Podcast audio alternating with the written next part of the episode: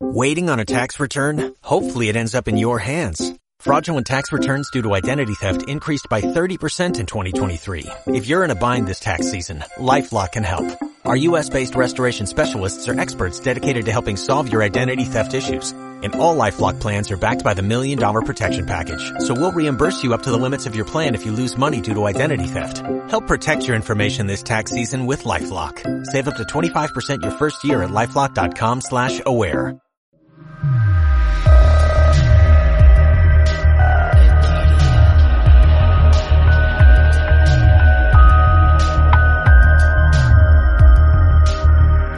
Bienvenidos al podcast de Kiria, la comunidad más grande sobre ocultismo en habla hispana. Yo soy Ikix. Yo soy Éfira. Y en este episodio te hablaremos de la sombra. Habíamos comentado en un episodio anterior sobre el inconsciente, el consciente, los sueños y cómo se involucra la sombra en estos temas. Pero hoy me gustaría centrarnos en la sombra, qué es y por qué es tan importante que alguien que está en el sendero mágico lo sepa. Bien, la sombra es un arquetipo que diseñó la teoría Jung, Carl Gustav Jung, donde coloca la sombra como uno de los siete arquetipos universales. Todos los seres humanos tenemos un arquetipo que se llama sombra. En diferentes culturas, bajo diferentes expresiones artísticas, se puede evidenciar la sombra, también como dinámicas dentro del proceso ceremonial. También se puede ver reflejado en un proceso eh, artístico de ceremonia, donde uno de los elementos está representando este arquetipo. Por ejemplo, tenemos una danza prehispánica donde hay un elemento que no baila al compás armónico del resto de los participantes. Ese es un arquetipo de la sombra, representado por el loco o el rebelde. Lo vemos también en una sociedad, en un corporativo, en una empresa, en una familia. No se trata de que yo sea o no sea la sombra, sino que dentro de un contexto la conducta se va a representar como este arquetipo. Esa sombra va a predominar porque tiene un significado, tiene una forma de reflejarte lo que necesitas ver de ti. Conectando esto con los sueños, una de las formas para poder conocer tu sombra son a través de estos sueños terroríficos. Son sueños donde se representa con el diablo, con el demonio, con un objeto más grande que tú, oscuro, donde te inspira mucho temor. La sombra la podemos detectar en diferentes fases a través de lo largo de nuestro crecimiento. Eso no significa que sea bueno o malo sino que el arquetipo se te está mostrando porque hay cosas que se deben trabajar. Dentro de la psicología, para trabajar la sombra se necesita tener este nivel de conciencia de querer hacerte cargo de ti, mucho más allá de lo que esta sombra pueda mostrarte. Hay un ejercicio que me gusta mucho realizar y es a través de un dibujo. Se te pide que realices un dibujo con tu mejor cualidad. En este dibujo debe ser en una hoja completamente en blanco, una hoja carta. Lo puedes hacer vertical o horizontal. No debe tener ninguna palabra. El dibujo debe ser únicamente gráfico. Debes colorearlo con los colores que más te gusten a ti.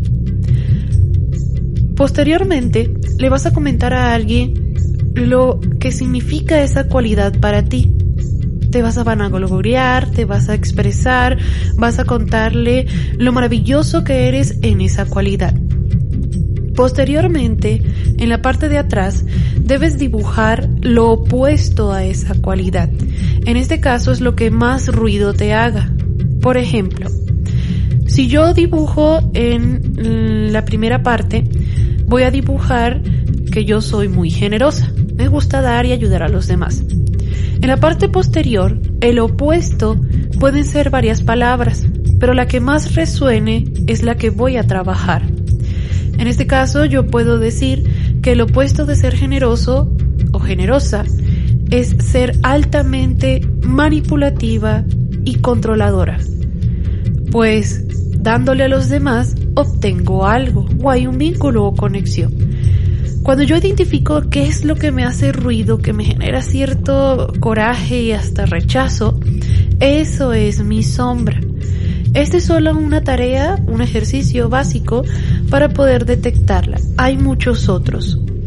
¿Qué piensas, Ikix, de la sombra en el contexto prehispánico? ¿Cómo se presenta?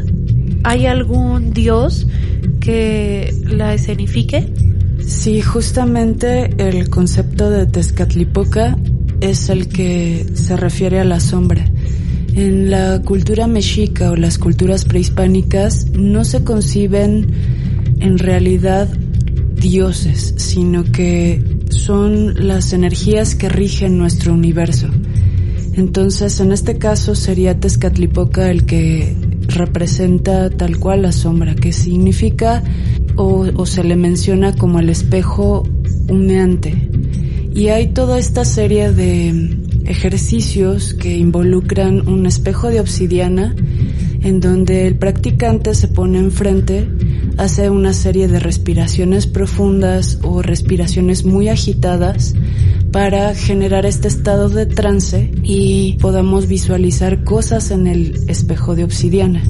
Cuando observamos cosas en el espejo, se están manifestando estas partes ocultas de nosotros mismos, que están en las sombras, que están entre este humo que envuelve y que nos hace no observar directamente lo que vemos. Es decir, que el practicante debe tener esta lucidez para poder interpretar lo que observa y bueno, es, es, es, todo un tema. Sí, de hecho para la alquimia el uso del espejo de obsidiana es cuando se está trabajando estos aspectos ocultos de ti. Se pide momentos de contemplación, de meditación profunda, observación plena, evitar cualquier pensamiento y la imagen que se refleje tiene que ver contigo, con tu proceso profundo, con tu forma de, ir hacia adentro, que bien lo se vive en la etapa del nígredo. La sombra es tu mejor amiga o tu peor enemiga. El objetivo de poder encontrarla, observarla, traerla del inconsciente a la conciencia, decía Jung, iluminarla, es para que no te sabotees en tu proceso de crecimiento, para que no te sabotees día a día. Otro ejemplo muy común es el sarcasmo, incluso el chiste o el humor negro. Es una forma de evitar la realidad. Entonces la sombra interfiere, evade la realidad, pero la mete con humor negro, como con gracia. Todos sabemos que a través de la risa se quiebra la psique. Entonces, a través de la risa yo invado, pero no estoy permitiendo sentir, porque el que usa el sarcasmo está usando la lógica, no la emoción. Entonces, me duele tanto tu traición que me río de ti o me río contigo y te suelto el comentario, pero no me doy cuenta que estoy herido. Y no lo hago consciente. Lo digo, pero no lo siento entonces no puedo trabajar la herida. En este caso, la sombra es tu enemiga. Cuando yo juzgo a otra persona, por ejemplo, odio que María tenga tacones. ¿Para qué viene a clases con tacones? ¿Por qué María tiene que usar tacones? Y no me doy cuenta que a mí me gustaría ser María porque ella sí se atreve a usar tacones mucho más allá de una reunión. También lo usa para el aula de clases. Entonces, cuando yo no reconozco lo que odio del otro, lo que no me gusta del otro, yo voy a criticarlo y a juzgarlo. Cuando yo me doy cuenta de esto, entonces yo lo integro dentro de mí y digo, wow, yo no me atrevo a usar tacones. ¿Qué pasa con mi feminidad? ¿Por qué no puedo trabajar mi feminidad? ¿Qué es lo que me impide o qué excusa yo suelto para no poder usar tacones? ¿Qué es lo que a mí me está haciendo falta para atreverme a integrar esta identidad femenina? No quiero decir con esto, ojo, de que si usas tacones o te gustan los tacones eres lo suficientemente femenino. No, sino que es importante que hagas una lista de las cosas que no te gustan, que no te agradan de los demás. Y aquí va otra, otro ejercicio súper clave. Lo que rechazas o odias de tu círculo más cercano, de tu familia, especialmente de tu pareja, es la sombra potenciada Odio, rechazo que esta persona no sea asiada. Odio, rechazo que esta persona no sea lo suficientemente comunicativa. Odio, rechazo que esta persona no tenga ninguna creencia. ¿Qué pasa con esta sombra que yo no estoy viendo de mí? Cuando yo juzgo al otro, cuando yo le critico, es porque hay cosas de mí que yo no he visto.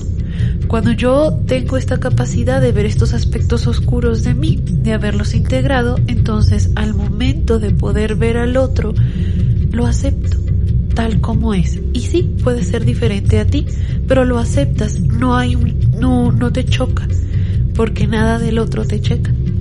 En la interpretación del calendario maya de Argüellas, el Solking, está este sello que se le llama antípoda que apoya a tu sello, que es eh, la energía con la que naces, y el antípoda es la energía que está más lejos de ti y con la cual debes de trabajar más. Entonces, cuando empiezas a leer los sellos de las personas que están alrededor, te das cuenta que el antípoda está siempre cerca. Es como si el universo te pusiera al lado tuyo lo que debes de trabajar. Y para los indios norteamericanos está este personaje llamado Hayoka o Heyoka, que significa payaso sagrado.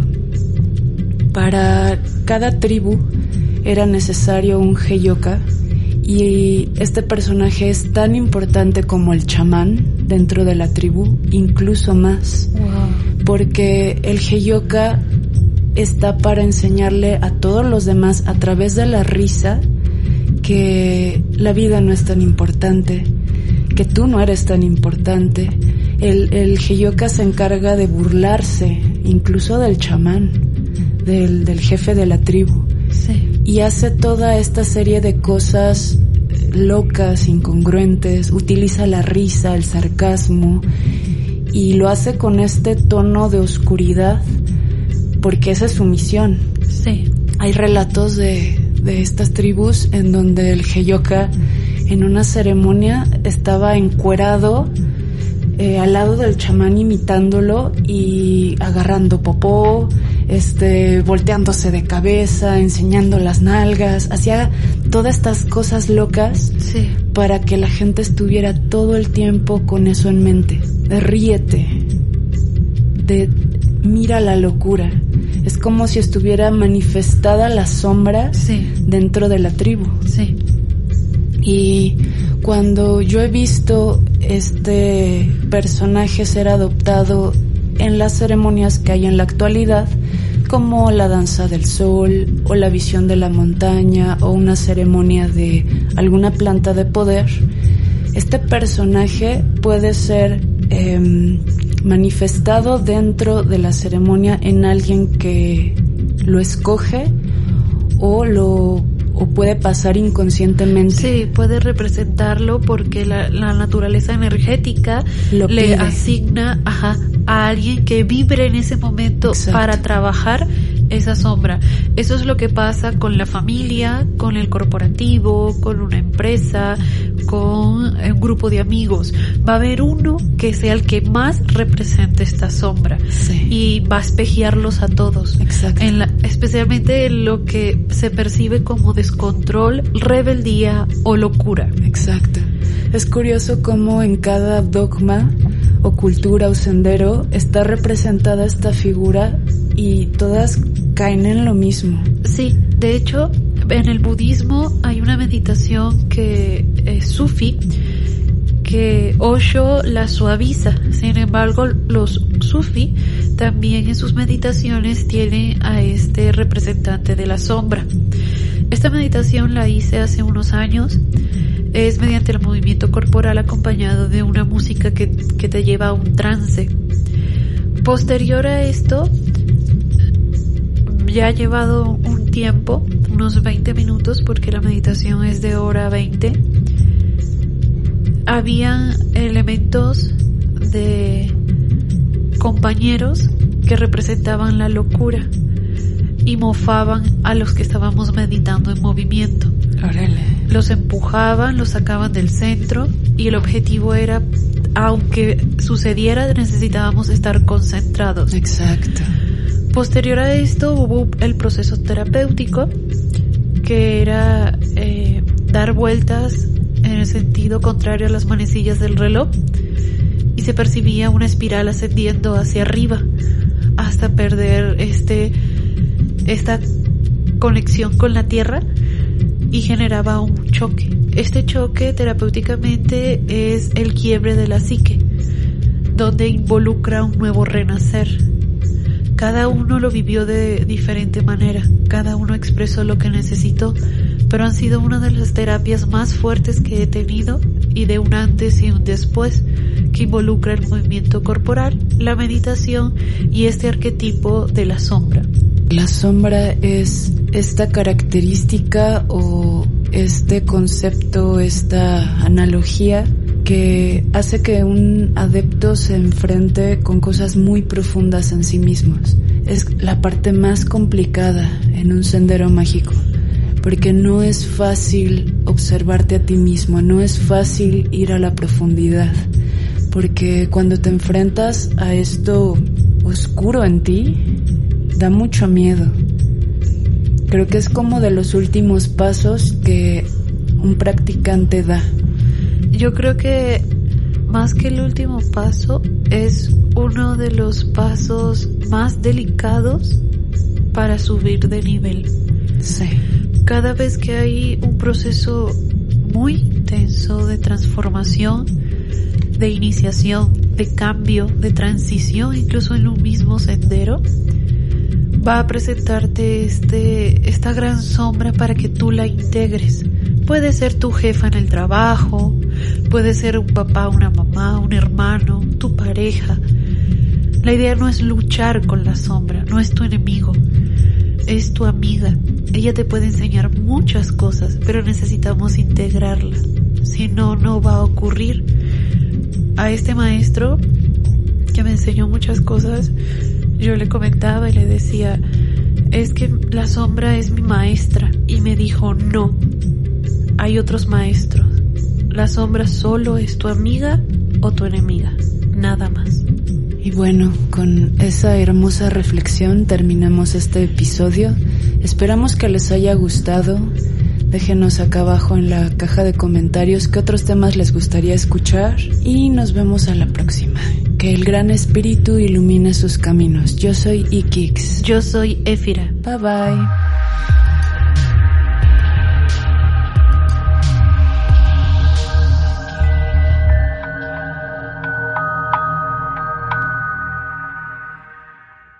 Waiting on a tax return? Hopefully it ends up in your hands. Fraudulent tax returns due to identity theft increased by 30% in 2023. If you're in a bind this tax season, LifeLock can help. Our U.S.-based restoration specialists are experts dedicated to helping solve your identity theft issues. And all LifeLock plans are backed by the Million Dollar Protection Package. So we'll reimburse you up to the limits of your plan if you lose money due to identity theft. Help protect your information this tax season with LifeLock. Save up to 25% your first year at LifeLock.com slash aware.